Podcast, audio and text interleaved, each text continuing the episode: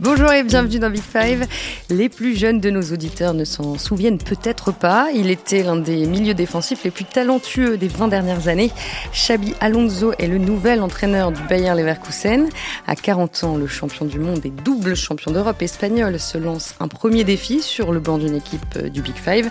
Jusqu'à présent, il entraînait la réserve de la Real Sociedad. Alors pourquoi avoir dit oui à Leverkusen, en grande difficulté depuis la rentrée? Quelles seront ses ambitions sur le terrain, ses objectifs pour la saison. On dira un mot euh, des deux Français de l'équipe, Amin Adli et Moussa Diaby. Et avant cela, on va revenir sur la carrière prestigieuse de Xabi Alonso, un maître à jouer, un stratège qui a longtemps enchanté l'Europe. Liverpool, le Real, le Bayern, Mourinho, Ancelotti, Guardiola. Il a connu les plus grands clubs, les plus grands techniciens aussi. Alors, était-il destiné à devenir entraîneur? Comment s'est-il construit depuis sa retraite il y a cinq ans? Avec moi aujourd'hui pour euh, cet épisode éloigné du tumulte ambiant, Dave Padou de France Football. Bonjour Dave. Bonjour Marie, bonjour à toutes et à tous. Il se passe autre chose Légèrement, légèrement. Ça m'étonne. Euh, malheureusement, Cédric Chapuis n'est pas avec nous. Il n'avait plus assez de carburant pour venir à la rédaction, mais nous sommes en ligne avec lui. Bonjour Cédric. Salut Marie, salut à tous. J'ai pas fait le plein d'essence, mais je suis plein d'entrain un bon mot pour commencer. Allez, Big Five, c'est parti. Il était surnommé le professeur par Carlo Ancelotti. Xabi Alonso a illuminé les deux dernières décennies de son talent et de son élégance sur le terrain. Alors, un petit rappel de son palmarès exceptionnel. Champion du monde en 2010, double champion d'Europe en 2008 et 2012, une Ligue des champions en 2005 avec Liverpool, une autre en 2014 avec le Real. Il a aussi remporté la Liga et puis la Bundesliga trois fois avec le Bayern de 2014 à 2017 et le 8 octobre dernier. Il a, donc dirigé son premier match sur le banc du Bayer Leverkusen. Premier match et première victoire 4-0 contre Schalke 04. On en parlera dans la deuxième partie de cet épisode. Avant cela, Dave, qu'est-ce qui te vient euh, tout de suite à l'esprit quand on te parle de Xabi Alonso? Plein de choses, mais une chose très personnelle, c'est évidemment la finale d'Istanbul en 2005 entre Liverpool et Milan. Tout à l'heure, vous parliez d'Ancelotti qui, qui l'a ensuite dirigé, mais là, il était sur le banc d'en face et, euh, et Xabi Alonso, c'est ce, ce penalty de l'égalisation à trois partout. C'est sept minutes assez folles où Liverpool menait 0-3 euh, est revenu à trois partout et c'est lui qui tire en, en deux temps ce, ce, ce penalty et l'image de joie où il se fait écraser par toute, par toute l'équipe, les bras, euh, les bras en V sur la, sur la pelouse et, euh, et voilà. Et pour moi, ça reste cette image-là. Bien sûr, il y en a, il y en a, d'autres. On va, on va revisiter sa, carrière, mais de manière très personnelle et ouais et intime, c'est vraiment cette image-là. Cédric, même question. À quoi tu penses en premier quand on évoque Xabi Alonso? Euh, le cerveau, ça a été euh, ça a été le cerveau ou un des cerveaux de, de quatre équipes euh, qui ont marqué leur époque. Euh, Dave l'a dit, il y a le, le Liverpool de, de, Rafa Benitez qui gagne la Ligue des Champions en 2005. Il y a, il y a ensuite le, le, Real Madrid de, de, José Mourinho qui a pas toujours eu, eu bonne presse ou bonne image, mais, mais qui était une équipe particulièrement redoutable. le Bayern Munich de, de Pep Guardiola où il a où il a joué pendant pendant euh, pendant deux saisons avec Pep et une saison avec Ancelotti ensuite. Et puis il y a évidemment cette équipe d'Espagne euh, où euh, qui, qui, a, qui, a, dominé le monde et l'Europe pendant pendant pendant quatre ans, quatre cinq ans. Voilà, c'était il n'est pas forcément toujours reconnu à, à sa juste valeur parce qu'il était un petit peu dans l'ombre à cette époque-là évidemment de du fameux trio du Barça, Javi, Busquets et Iniesta. Mais euh, il était vraiment au cœur de, plusieurs équipes qui ont vraiment marqué le, le 21e siècle, tout simplement. 114 sélections avec, euh, avec l'Espagne, c'est le septième joueur le plus, euh, le plus capé. Alors, il est originaire du Pays Basque, Xabi Alonso. Il a été formé à la Real Sociedad. Il y a fait ses débuts en 1999. je le précise parce qu'évidemment, on connaît ensuite plus la suite de son parcours. Dave, qu'est-ce qui le caractérisait particulièrement sur un terrain? Ben, Cédric a amorcé le, le, le terme. Le cerveau, c'est une, une intelligence supérieure euh, du, euh, du, du, du foot. Euh, voir jouer euh, Xabi Alonso, c'est en fait euh, voir euh, traduite sur le, sur le terrain ce que demande l'entraîneur. En fait, c'est exactement ça. C'est-à-dire qu'en fonction du, du, du, de sa position, en fonction des partenaires qui l'entourent, il va ajuster sa mission. Euh, pour donner un exemple, par exemple à, à, Liverpool, il a au début fait la doublette au milieu de terrain, le, on va appeler ça un double pivot, mais c'était pas exactement ça, mais on va appeler ça comme ça, avec Steven Gerrard, mais qui Steven qui est un box-to-box, qui a, qui a tendance comme ça à se, à se projeter. Donc lui devait assurer l'équilibre.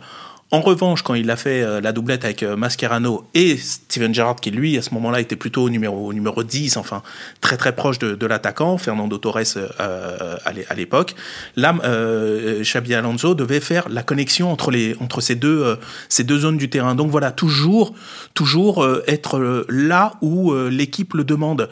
Et tout à l'heure, Cédric disait qu'il acceptait sa part d'ombre, mais en fait c'est ça, c'est parce qu'en fait ce, ce, ce, ce gars-là n'a jamais cherché à briller, il a cherché à être efficace pour son équipe et à lui apporter ce dont exactement elle avait besoin, y compris dans des rôles, allez, qui sont pas les plus euh, les plus brillants, alors qu'il avait une, une, très belle technique, il aurait très bien pu briller davantage, mais franchement c'est euh, pour moi c'est la traduction de ce que demande un, un coach, le cerveau, c'est je trouve le, le terme est bien trouvé. D'ailleurs, lui-même définissait son rôle comme ça. Hein. Il était le garant d'un certain équilibre tactique, d'une certaine maîtrise collective, et puis, euh, et puis lui, il devait faire briller les autres. En fait, euh, va parler de, de, Steven Gerrard, qui a, peut-être jamais été si fort que quand il était euh, un cran plus haut euh, avec avec Javier Alonso et Mascherano derrière lui. Si Mesut Ozil a été si fort en numéro 10 au Real, c'est aussi parce qu'il avait il avait cette protection derrière. On parlait souvent de la BBC au Real ensuite. Euh, mais mais, mais le, le, le cœur du réacteur, c'était Xabi Alonso euh, dans l'entrejeu. Et si, euh, si on parle autant des fameux latéraux intérieurs de, de Guardiola au Bayern, c'est aussi parce que le numéro 6 de cette équipe qui garantissait l'équilibre global, c'était Xabi Alonso. Donc il est toujours, toujours au cœur de la machine, même si on parle pas. C'est vraiment le, le, joueur qu'on cite dans, dans les dans les trois quatre premiers quand on quand on parle d'une équipe où, où il a joué. Tout ça nous ramène à, à une époque délicieuse. Euh, pour vous, est-ce qu'il a connu euh, une apogée à un moment de, de, sa carrière? Ah, je trouve qu'il a été quand même. Euh, on parlait de ce qui le caractérise. Je trouve qu'il est d'une régularité incroyable euh, et dans des rôles, dans des rôles différents. Maintenant, là où moi je l'ai vraiment particulièrement euh, euh, aimé, c'est euh, c'est dans le dans le dans le Real de, de Mourinho euh, et puis puis un petit peu plus tard jusqu'à jusqu'à 2014. Je trouve que ça sa qualité de passe, parce qu'après on va aller un peu vers, vers le joueur, on a parlé du cerveau, mais le cerveau il est connecté à un pied, et quel pied?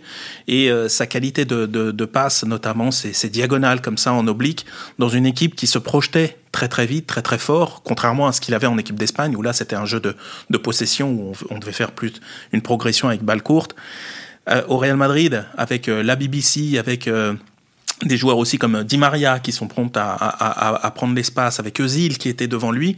Cette qualité de passe comme ça un peu plus un peu plus longue très tendue moi je trouve que chez Alonso c'était un c'était un régal esthétique et d'intelligence. Donc euh, voilà j'ai beaucoup aimé cette période d'Alonso mais en fait je les ai toutes aimées hein. Cédric? Ouais, ce qu'on a apprécié chez lui, c'est qu'il a pu euh, remplir plusieurs rôles en fait dans des équipes très différentes passer du Liverpool de la première ligue à, au Real euh, avec une facilité euh, comme ça, c'est assez dingue. Passer de, de, de, numéro 6 sous Mourinho puis Ancelotti à, à numéro 6 sous Guardiola, euh, comme si c'était logique et naturel, il l'a fait aussi. Donc moi, c'est ça en fait qui m'a marqué chez lui évidemment. C'est un joueur qui a raté très peu de passes, y compris des passes longues. C'est peut-être ce qui caractérisait peut-être le plus balle au pied, c'est cette capacité à renverser le jeu en un éclair et qui a aussi d'ailleurs euh, permis à, Cristiano Ronaldo de briller autant euh, au Real notamment. Euh, voilà, c'est puis c'est la classe peut-être, euh, c'est ce qui, définit mieux aussi. Euh, Xabi Alonso, c'est la classe. Ouais, et pardon, je, je, complète, mais euh, justement, j'utilise le terme à dessein. Euh, on parle de ces passes longues, donc où il y a normalement un peu de déchets, où il y a c'est un des joueurs qui a eu le moins de déchets sur ses passes, et y compris sur ses passes longues. C'est euh, le premier joueur à avoir complété 1000 passes dans l'histoire de la, de la première ligue, c'est-à-dire qui, a touché sa cible à chaque fois, et c'était pas des passes à, à 3 mètres, on, l'a bien expliqué. C'est euh, le joueur qui a eu longtemps le record de, de, passes complétées en Bundesliga, donc là encore dans un contexte encore très, très différent, une, une animation différente. Donc voilà, il y, a y a un taux de réussite parce qu'il y, y a une prise d'information, mais ultra précoce, il y a une intelligence qui est de ne pas chercher euh, euh, la chose improbable, il est vraiment sur des, euh, des, des, des taux d'efficacité, des taux de probabilité très très très très élevés. Mais pour ça, il faut un QI incroyable. Il faut une prise d'information, il faut une, une, une, interprétation du, du jeu et de l'espace, un terme cher à, Cédric Chapuis. Et donc, euh, donc voilà, et ça c'est aussi une autre caractéristique qu'il a qui le distingue de pas mal d'autres milieux. Mais du coup, Cédric, comment comment t'expliques qu'il n'ait jamais été euh, vraiment reconnu à sa juste valeur au regard de tout ce que vous venez de dire avec Dave? Bah, Je pense qu'il est reconnu, mais qu'il est peut-être un poil sous-estimé par rapport euh, au trio dont on a parlé tout à l'heure, Javi, mm. Busquets, Iniesta, de cette grande équipe d'Espagne euh, de, la, de la fin des années 2000, début 2010.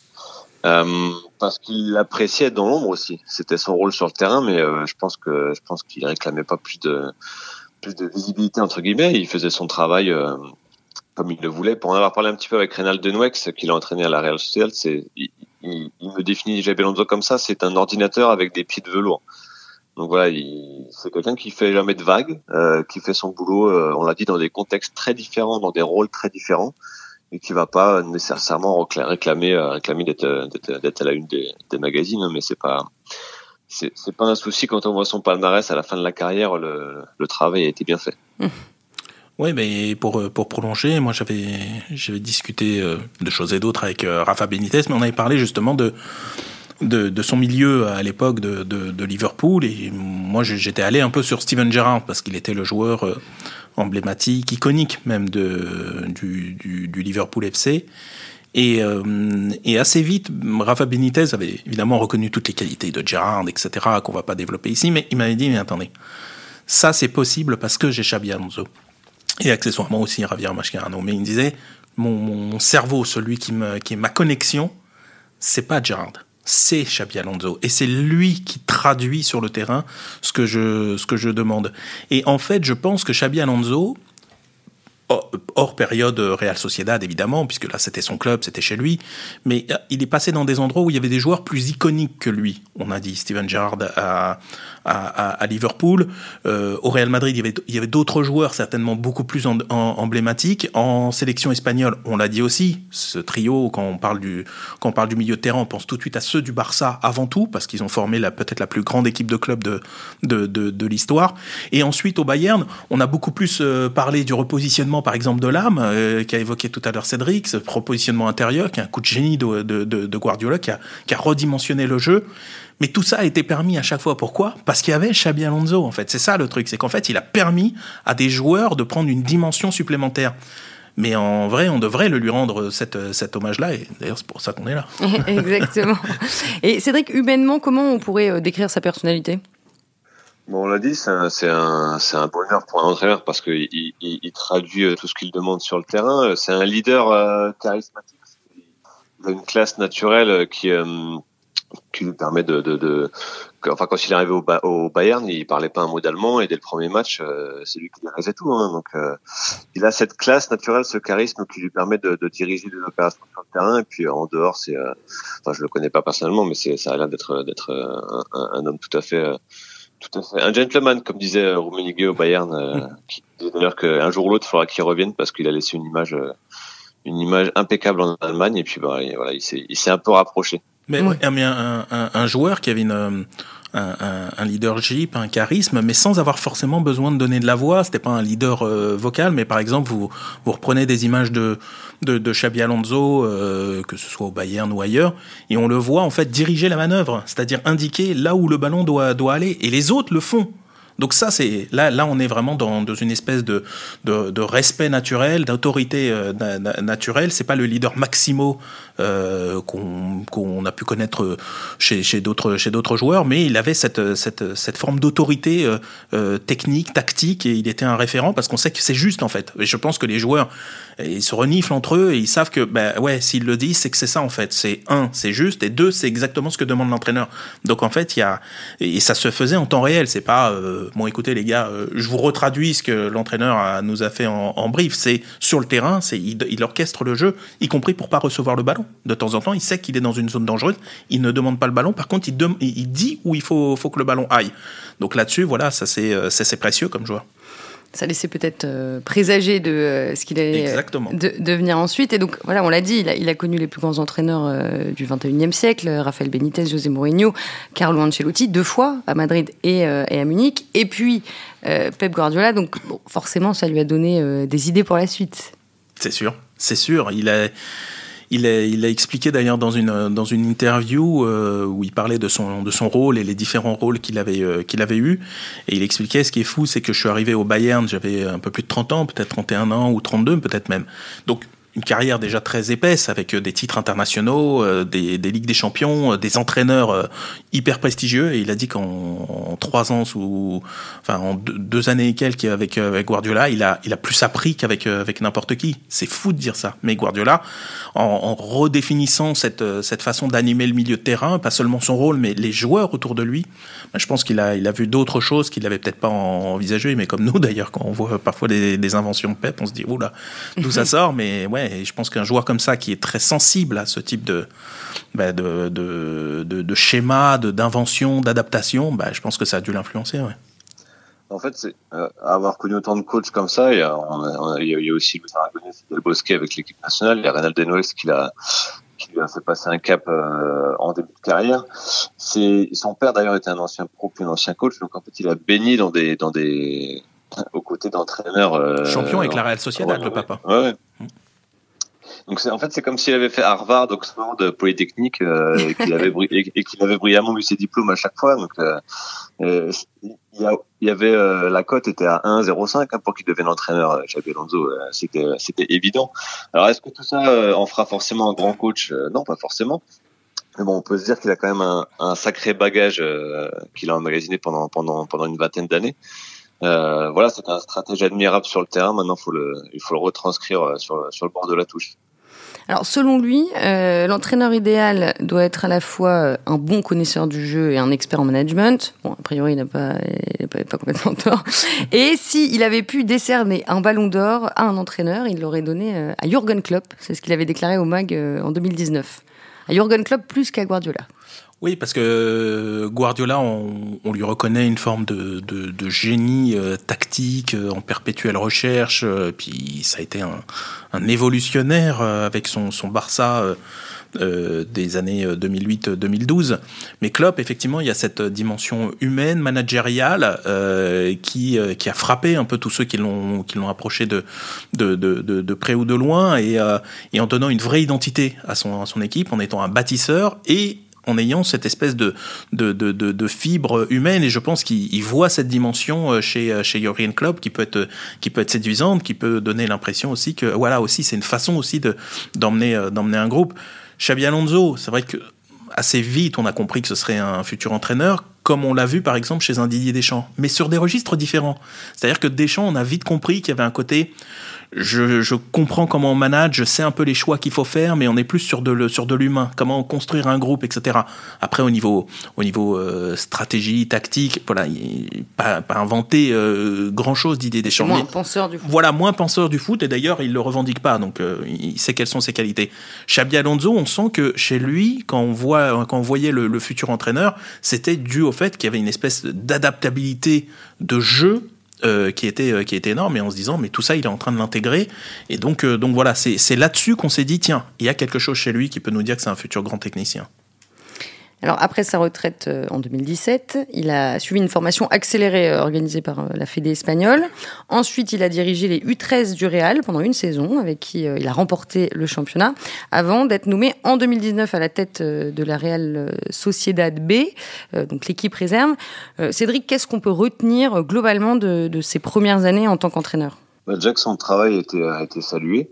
Euh, L'an dernier, euh, avec la Real il est, il est relégué en, en, troisième division un, un, an après avoir euh, été promu, donc ce qui peut ressembler à un échec, mais ce qu'en est pas vraiment un quand on connaît le, le mode de fonctionnement. C'est évidemment une plateforme de développement pour les, pour les jeunes joueurs euh, de la Real Sociedad, cette équipe réserve.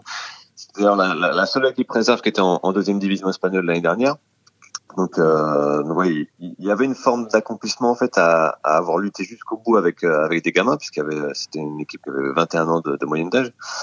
Euh, euh, voilà, il définissait un petit peu son rôle comme un, un, vrai développeur de joueurs. La dernière étape en fait avant le avant le monde le, le, très haut niveau, comme euh, comme le dernier maillon d'une chaîne de production en fait où où il faut emballer le produit et, l'envoyer et l'envoyer. Puis il fallait que, en sortant de son équipe, euh, les, les, joueurs soient prêts à affronter toutes les réalités du, du, très haut niveau et du monde pro. Et, euh, il, il, il, il se sentait un petit peu en mission de ce côté-là. Et d'ailleurs, c'est peut-être pour ça aussi qu'il est il a quitté le Real après seulement une saison. Ça a surpris un petit peu, un petit peu les gens en Espagne, mais je pense qu'il sentait aussi le besoin de, de, de retransmettre euh, chez lui entre guillemets euh, ce qu'il avait, ce qu'il avait appris 20 ans plus tôt. Et voilà, une fois qu'il a, ça lui, ça lui permettait aussi d'apprendre le métier. Hein, il a pas, c'était, c'était pas uniquement euh, pour, pour redonner, mais, mais voilà, c'était, c'était le bon moment pour lui, je pense, de d'apprendre tout en tout en développant des jeunes.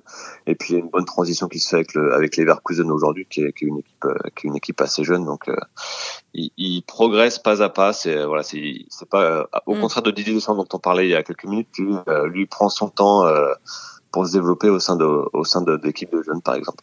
Oui, c'est une progression euh, cohérente. Enfin, son expérience est, est, suffisante aujourd'hui pour reprendre un, un, club de Bundesliga euh, qui, qui, joue quand même la, Bundes la, la Ligue des Champions. Oui, oui, bien. Alors évidemment, il y a, il y a, il c'est aussi dû au fait qu'il a laissé une trace euh, immense en, en Allemagne, euh, notamment sur, euh, mais comme on l'a dit, sur sa capacité à retranscrire sur le terrain des choses. Mais je pense que son travail à la Real Sociedad a été euh, a été euh, plus qu'apprécié parce qu'on a déjà vu des des, euh, des, des choses cette formation qui se qui se déstructure avec le avec ou sans le ballon c'est-à-dire qu'il n'a pas la même la même animation. En gros 4 2 3 1 sans le sans le ballon et puis on passe à 3 quand on a le quand on a le ballon avec des des latéraux qui montent très haut et des joueurs de côté qui de coup deviennent très intérieurs. Voilà c'est ces trucs là qu'il a qu'il a qu'il a montré avec une équipe réserve. Donc beaucoup de quand même une une une vraie philosophie de jeu en tout cas une vraie un vrai projet de jeu, être capable de le faire, de pas être uniquement dans la dans la aiguë comme on dit, mais vraiment dans le développement et l'éducation euh, tactique, technique. Et eh ben je pense que ça a été apprécié, surtout pour une équipe qui effectivement, on l'a dit. Euh, euh, a pas mal de, jeunes, a un, vrai potentiel, qui connaît un début de saison un petit peu compliqué, c'est aussi pour ça qu'il y, est, mais qui, dans l'absolu, est une top, un top club de Bundesliga. Donc c'est une opportunité incroyable pour lui.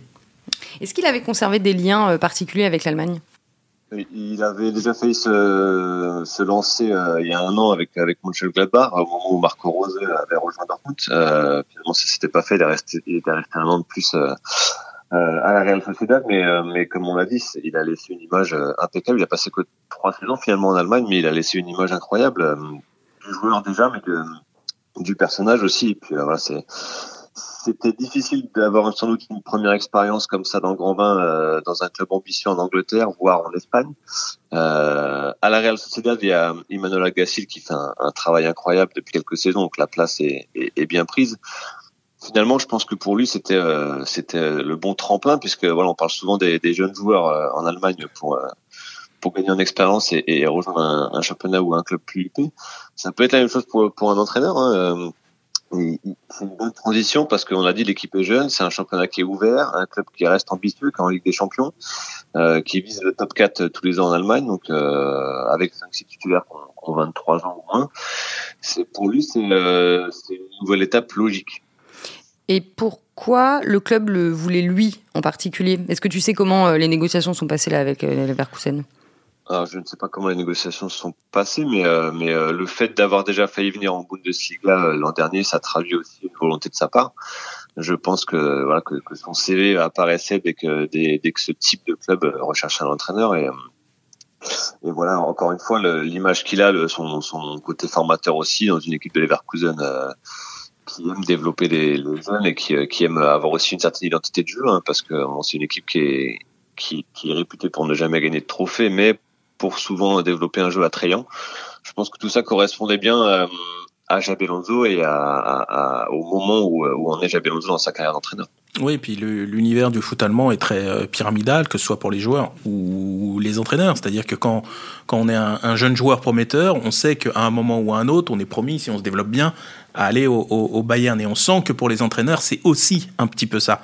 Or, comme depuis, le, depuis plusieurs, euh, plusieurs années, les, dirigeants du Bayern, qui sont même n'importe qui dans le, dans, le, dans, le, dans le paysage, une fois comme, euh, comme Rummenigge, par exemple, a dit euh, de toute façon, il reviendra et il reviendra un jour entraîner le Bayern, on a presque le point d'arrivée déjà.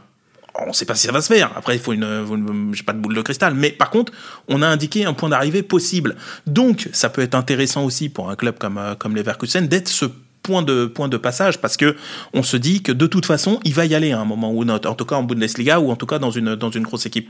Donc, vu qu'il a, il a développé des choses en euh, comment dire avec la, la, réserve de la Real Sociedad avec des, des, des, choses très probantes que ce soit en termes de résultats mais surtout en termes de en termes tactiques qu'on connaît le bonhomme et on sent qu'il y a une maturité énorme et on sent qu'il peut pas être dépassé par euh, par la fonction et eh ben je pense que c'était aussi une, une opportunité pour euh, pour les Berkusen ça reste un pari hein, mais je me dis que c'est un pari où il y a des balises, où il y a quand même quelque chose euh, qui mm. ressemble à des garanties quand même.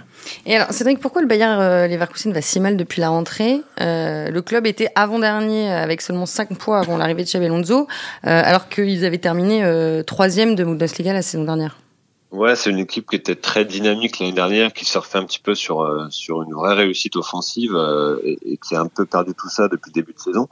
Euh, c'est une équipe qui est très déséquilibrée depuis le début de saison, très friable défensivement, avec des joueurs en panne de confiance ou d'efficacité. on peut penser à Patrick Schick, l'attaquant qui, qui, a mis 24 buts en dernière Bundesliga et qui en est, qui en est qu'à seulement deux en neuf matchs cette saison. Ouais, c'était le deuxième meilleur buteur derrière Lewandowski. Ouais. Il y a évidemment euh, la blessure de Florian Wirtz euh, au printemps qui a alors ça a pas empêché Leverkusen de, de bien finir en championnat mais euh, mais malgré ses 19 ans il avait une telle une telle empreinte dans le jeu de son équipe que forcément il y a un moment où, où ça se paye. Donc on a tout ça un petit peu déséquilibré tout l'ensemble et puis voilà on, sentait sur le dernier match sur les deux derniers matchs, pardon, euh, la défaite euh, à au Bayern 4-0 et la défaite à Porto 2-0 euh, la semaine dernière que que c'était un petit peu la fin de l'histoire pour pour Gerardo Seoane qui, qui a fait du très bon travail mais qui voilà on sentait un petit peu en, en, bout de course à, à court de solutions donc, euh, voilà d'ailleurs d'ailleurs les, les joueurs ont ont tout de suite parlé de fraîcheur mentale quand ils ont euh, quand ils devaient définir l'impact de, de Xabi Alonso qui a dû euh, qui a eu que deux séances il me semble avant son premier match le, week-end dernier. Donc euh, voilà ils ont ils ont mis en avant ça ce qui est pas forcément talent parce que bon on en revient à l'image qui dégageait en tant que joueur mais on a vu beaucoup de, de calme sur le banc samedi dernier pour le match contre Schalke. Alors un, un match où, où l'adversaire l'a l'a bien aidé on va dire en ne créant absolument rien et en étant complètement déséquilibré malgré tout en défense. C'était c'était euh, c'était l'adversaire rêvé en fait pour faire ses débuts. Et voilà, ça minore tout de suite euh, le résultat. un peu, il faut il faut pondérer un petit peu, il faut être patient le, le 0 euh, mais mais mais il n'empêche que bon, il y avait rien de révolutionnaire dans, dans, dans l'approche de, de Xabi ou d'extrême, mais mais il a mis des choses en place. Il a mis un, un 3 4 3, ouais, voilà, ça, un 3 4 3 qui était un, qui était un peu modulable en possession avec avec le latéral droit Frimpong qui était qui était très libre offensivement pour se rapprocher notamment de, de Diaby avec qui il a, il a parfaitement combiné euh, tout le match. Euh, donc voilà, on a vu des petites choses, un pressing mm. euh, très axé sur le ballon, euh, rien de rien de, de, d'extrême encore une fois, mais, mais des petits ajustements et puis un, les deux milieux qui, qui sont très rapprochés pour pour offrir un peu de contrôle. Voilà, tout ça tout ça fait que on a vu une bien meilleure équipe de Leverkusen, même si encore une fois le, le niveau ce, ce jour de l'adversaire est à, est à souligner. Et puis il y a la et puis il y a la perspective quand même de retrouver les Florian Wirtz. C'est un joueur exceptionnel, c'est un talent exceptionnel, vraiment. C'est euh... dont nous avions parlé l'an dernier dans les exactement, voilà, dans les jeunes pépites de, de Bundesliga. Vous avez fait, bien de le, de le rappeler, voilà. Vous pouvez le réécouter. non, non, mais euh, c'est un, un, un, talent exceptionnel. Effectivement, cette blessure en mars qui Bon, c'est vrai, à pas. il s'est fait les, les croisés. C'est ça. Et euh, voilà, qui a pas cassé leur dynamique pour la fin de saison. Ils ont su euh, surfer sur euh, sur ce qu'il y avait, mais qui leur manque terriblement là. Et là aussi, pour Xabi Alonso, il sait que dans cette perspective, il va retrouver un, un, un joueur hors norme quoi pour pour pour cette équipe et qui va lui donner une force de frappe supplémentaire dont était privé son, son prédécesseur maintenant depuis plusieurs mois. Donc là aussi, c'est des, des perspectives assez encourageantes. L'ADN de cette équipe, c'est quand même la verticalité, la, la force de percussion dans, dans le camp adverse. Euh, ça se voit d'ailleurs sur les quatre buts euh, du week-end dernier. Euh, c'est vraiment comme ça. Alors même si même si le, les phases de relance sont peut-être un petit peu plus plus calmes à, l'avenir avec Jabel Alonso, il y aura il y aura ce besoin d'aller chercher la profondeur et la et la verticalité devant. Et ça, Wirtz pour faire le lien, c'est vraiment c'est un numéro ultra moderne, donc donc c'est idéal. Retour attendu prochainement? Je pense que ce sera après la Coupe du Monde et peut-être qu'il retrouvera la compétition juste avant, mais euh, voilà, son, objectif à la base c'était de, de, pouvoir de reprendre pour le mondial. Ouais. Mais bon, ça paraît aujourd'hui euh, assez utopique. Euh, et peut-être même pas souhaitable en fait parce que oui voilà moi je, je, je, pense je pense qu'il faut ouais. exactement je pense que cette course cette course là elle serait ouais elle serait contre-productive et mais qui, qui se prépare bien pour l'après Coupe du mm. Monde et, et, la saison qui va arriver, enfin presque la deuxième saison qui va commencer. Et là, ça peut être ça peut être très très intéressant pour Leverkusen et Xabi Alonso. Oui, parce que là, on est sur un calendrier qui est, qui est surchargé, des matchs tous les trois jours. Euh, mais, mais, mais, voilà, il y aura, il y aura une pause de deux mois en Allemagne euh, pendant la Coupe du Monde, donc, euh, donc ça va lui laisser le temps de, de bien se refaire physiquement et puis d'intégrer les, tous les principes de, de Xabi Alonso, puisque même si on voit des, des prémices sur ses premiers matchs, le, le vrai visage de son équipe, on le verra. Il est encore trop tôt, forcément, pour, pour en tirer des enseignements. Le, le calendrier est trop resserré pour qu'on puisse vraiment poser sa patte, je pense. Juste un mot quand même sur un joueur euh, de Leverkusen qui lui peut encore espérer euh, aller euh, au Qatar, Moussa Diaby, euh, notre notre petit attaquant français. Trois buts cette saison, deuxième meilleur euh, buteur du club. Oui, parce que le meilleur buteur pour l'instant c'est Frimpong, c'est l'arrière droit. C'est généralement mauvais signe. comment vous jugez le, début de saison de Moussa Diaby? Compliqué, un petit peu, un petit peu compliqué comme pour tous ses ses partenaires. C'est un joueur qui avait pleinement bénéficié de des, qualités de, Leverkusen. Euh, projection, transition, jeu dans la, dans la profondeur, euh, euh, assez peu de temps de préparation, euh, et ça lui correspondait parfaitement. Et d'ailleurs, je trouve que ça renvoie même à quelque chose d'un petit peu plus général, c'est-à-dire que ce type de, d'attaquant qu'on a beaucoup nous en France, euh, alors avec des formats différents, euh, que ce soit Marcus Thuram, c'est Pléa, c'est euh, c'est Diabila, euh, ils peuvent profiter de ce type de, de, de championnat qui, qui, reste quand même un championnat très ouvert et très direct, voilà où, ça tergiverse pas. Mais là, avec les, les difficultés euh, qu'il y a eu en, début de saison, cette espèce de crise de confiance, ce, ce, ce championnat qui, qui, a, qui, a, qui a mal débuté et qui derrière a été une spirale négative, on sent qu'il il a, il a, été, il a été pris dedans. Ça lui coûte cher d'ailleurs, parce qu'il est un peu sorti des plans aussi de, de l'équipe de France au, au, au, mauvais moment. Est-ce que là, sur euh, quelques semaines, en, en surperformant, est-ce qu'il peut revenir dans, dans, dans, les plans? Il y a de la concurrence quand même à ce poste, ouais. on le sait, avec euh, Ousmane Dembélé notamment qui est revenu très fort. Euh, donc, il faudra voir, mais voilà, il y a, il y a, il y a de la concurrence, mais il, il, a une, il, a forcément une carte à jouer. C'est un joueur, c'est un joueur franchement intéressant. Alors, il y a un autre Français à Leverkusen, c'est Amin Adli. On le connaît un petit peu moins. Euh, donc c'est un ailier droit. Il est arrivé de Toulouse en 2021. Il a énormément joué euh, l'année dernière. Très bonne première saison, 35 matchs. Là, il joue beaucoup moins euh, depuis la rentrée. C'est vrai qu'il n'entrait plus dans les plans de Gerardo Sohan? Il a été un petit peu blessé aussi, ça a été compliqué de, de, de, de... en fin de saison dernière il a été blessé, puis là en début de saison il avait une, un autre pépin physique il me semble, donc c'était un petit peu compliqué en termes de rythme. Là il a fait une bonne entrée le week-end dernier, il, était, mmh. il est mhm. passeur décisif sur le, le quatrième but. Euh, c'est un joueur qui peut dans ce système-là euh, vraiment performer parce que c'est un, un, gaucher qui joue un petit peu côté droit dans, dans le demi-espace et qui a une grande euh, capacité de création. Donc, euh, donc vraiment dans un système comme ça, si ça se poursuit, euh, je pense pas qu'il sera titulaire puisqu'il y a aussi euh, Tsanodoy euh, de l'autre côté, euh, un joueur plus référencé. Le retour de Wirtz, on en a parlé. Je pense pas qu'il sera titulaire cette saison, mais euh, mais il peut gratter un peu de temps de jeu, être un recours euh, très intéressant parce que encore une fois, il a il a cette capacité à créer des choses dans un système euh, assez assez direct, assez vertical il comme a... ça il a du beau matériel quand même, hein, Xabi Alonso là. Ah, oui, et donc qu'on qu qu égrène, franchement, c'est euh, c'est pas mal. Patrick Schick, c'est un buteur référencé qui, forcément, en retrouvant une qualité d'animation, vous allez voir qu'il va de nouveau remettre, euh, refaire des, refaire des stats. Il bénéficie quand même de, de, de, de ça. Hein. Il tombe pas dans n'importe quoi parce que parfois on, on commence, on va chez un, chez un relégable. Bon, bah parfois on est un peu victime du matériel et on peut être Pep Guardiola, on peut être Jurgen Klopp. Les joueurs, ils sont ce qu'ils sont.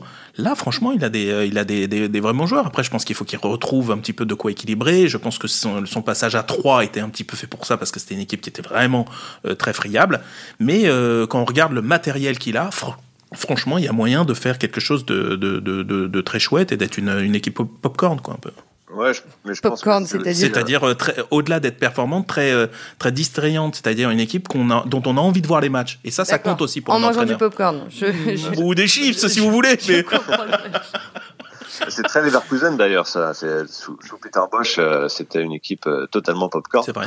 Euh, L'année dernière, c'était aussi une équipe euh, popcorn. Donc, euh, donc voilà, c'est un petit peu l'ADN de cette équipe. Hein. Mm. Après, oui, la mission de, de Javi Alonso, ça va être de redonner un peu de contrôle et de maîtrise à, à cette équipe-là pour pouvoir exploiter au mieux le, le potentiel offensif qui est, qui est, assez incroyable. Et je pense que c'est aussi parce qu'il y a ce potentiel-là qu'il a accepté de, de, de se lancer là-dedans. Euh, je suis pas sûr qu'il aurait été un d'entrain en, en, en, venant chercher une équipe euh, moins outillés qui jouaient le maintien, ça c'est sûr. Oui, l'objectif de la saison, là, ça peut être quand même plus que le maintien. Ah non, c'est top 4, ils sont qu'à ils sont qu'à 8 points du top 4. Donc c'est évidemment l'objectif tous les ans de, de Leverkusen. On est tôt dans la saison, hein. il, y a, il, y a, encore, il y a encore du temps. Et encore une fois, rappelons-le, il va y avoir une deuxième saison qui va commencer en fait après la, la, Coupe du Monde. Les cartes vont être battues et pour le coup, une équipe comme comme Leverkusen qui a, une, qui a un effectif relativement jeune, mais avec des joueurs qui sont pas tous internationaux. On a dit Virt, ça serait ça va être compliqué. Diaby, c'est pas sûr qu'il aille à la Coupe du Monde. Bref, il y a plein de joueurs qui en fait eux vont jouer vraiment pleinement leurs cartes après le après le mondial et ça peut permettre à Leverkusen de remonter assez assez assez vite, assez fort, alors qu'il y aura peut-être des équipes qui auront un contre-coup justement. Et en Ligue des Champions, tout est encore possible parce que euh, le Bayern est dans le groupe B à égalité pour l'instant avec euh, Porto et l'Atlético, euh, trois points chacun, juste derrière le club Bruges. Donc tout est. Le club Bruges impressionnant, enfin c'est ouais. surprenant quand même. C'est on les voyait un peu venir en se disant tiens c'est une équipe qui pose des problèmes à des gros mais voilà ils sont dans un groupe où c'est où c'est encore ouvert c'est un petit peu le paradoxe c'est qu'ils vont très très mal en, en championnat ouais. mais la structure de ce groupe fait que effectivement avec trois points on est encore on est encore en lice mais allez savoir, effectivement, il peut y avoir un effet, là aussi, euh, Xabi Alonso, qui connaît bien cette compétition pour l'avoir gagné deux fois, et euh, qui peut leur transmettre une, une forme de, à la fois d'insouciance et de confiance, et puis de se dire, mais regardez, c'est pas des monstres non plus qu'on a en face, on n'est pas dans le groupe où il y a euh, éventuellement, je sais pas moi, le, le, le Bayern et Barcelone, ou l'Inter. Voilà, vous êtes dans un groupe qui est peut-être abordable, et à ce point de l'histoire, on est encore en vie, donc euh, allez-y. Ouais, ça peut leur redonner bien sûr, bien plein sûr. de confiance. Cédric, le mot de la fin? Le mot de la fin, euh, popcorn. Hein. On a hâte de voir la suite. Hein. Ou des salsifis, ça on dépend. On a hâte de voir la suite parce que parce que parce que avec Javi, c'est peut-être le le joueur des années 2000-2010 euh, qu'on avait le plus hâte de voir sur un banc, Xabi Alonso, euh, avec Andrea Pirlo peut-être aussi euh, dans, dans, dans ce trio-là, mais voilà des, des, des stratèges comme ça sur le terrain qui passent sur le banc, c'est toujours euh, assez intrigant. Il a encore une fois une équipe ambitieuse et jeune. C'est la deuxième plus jeune joueur de la deuxième plus jeune équipe de Bundesliga. Mm. Donc, euh, donc pour lui, c'est aussi une, une, une, transition douce. Il, il sort d'une équipe de jeunes, il en prend une autre, mais cette fois-ci dans une vraie équipe en première division. Donc, euh, on a hâte de voir ce qu'il peut mettre en place. Euh, c'est un, un, technicien qui se revendique pour le beau jeu, mais, mais aussi d'être assez flexible. Euh, ce qu'il a montré sur son premier match avec une attitude très calme, c'est assez intéressant aussi. Il, il était euh, très impliqué, mais très calme. Euh, bon, le scénario a aidé, mais euh, on le voyait à chaque, à chaque arrêt de jeu euh, venir donner des consignes à, à, ses joueurs pour les replacer, le, le, à, à, trouver les bonnes connexions entre eux. Donc voilà, c'est un joueur qui a l'air, un entraîneur maintenant qui a l'air d'avoir euh, toutes les toutes les armes. Mais oui, mais oui. Et, on, et donc voilà, forcément, on a hâte de voir euh, ce qu'il peut faire avec euh, avec une équipe et dans un championnat qui est toujours très intéressant. Mais rendez-vous euh, rendez-vous à la fin de la saison. Euh, on, fera, on, fera, on, fera le point, on, fera le point évidemment de cette première euh, première expérience de Xabi Alonso sur un banc. Merci beaucoup, Dave Apadou et, et, Cédric Chapuis. merci aussi à Antoine Bourlon comme chaque semaine. Oui, on espère qu'on a donné envie à nos auditeurs de de regarder des petits matchs de, de Bundesliga. Ah si, il faut le faire. C'est sympa quand même. Euh, et puis bah, euh, merci à vous de nous avoir écoutés. On se retrouve la semaine prochaine.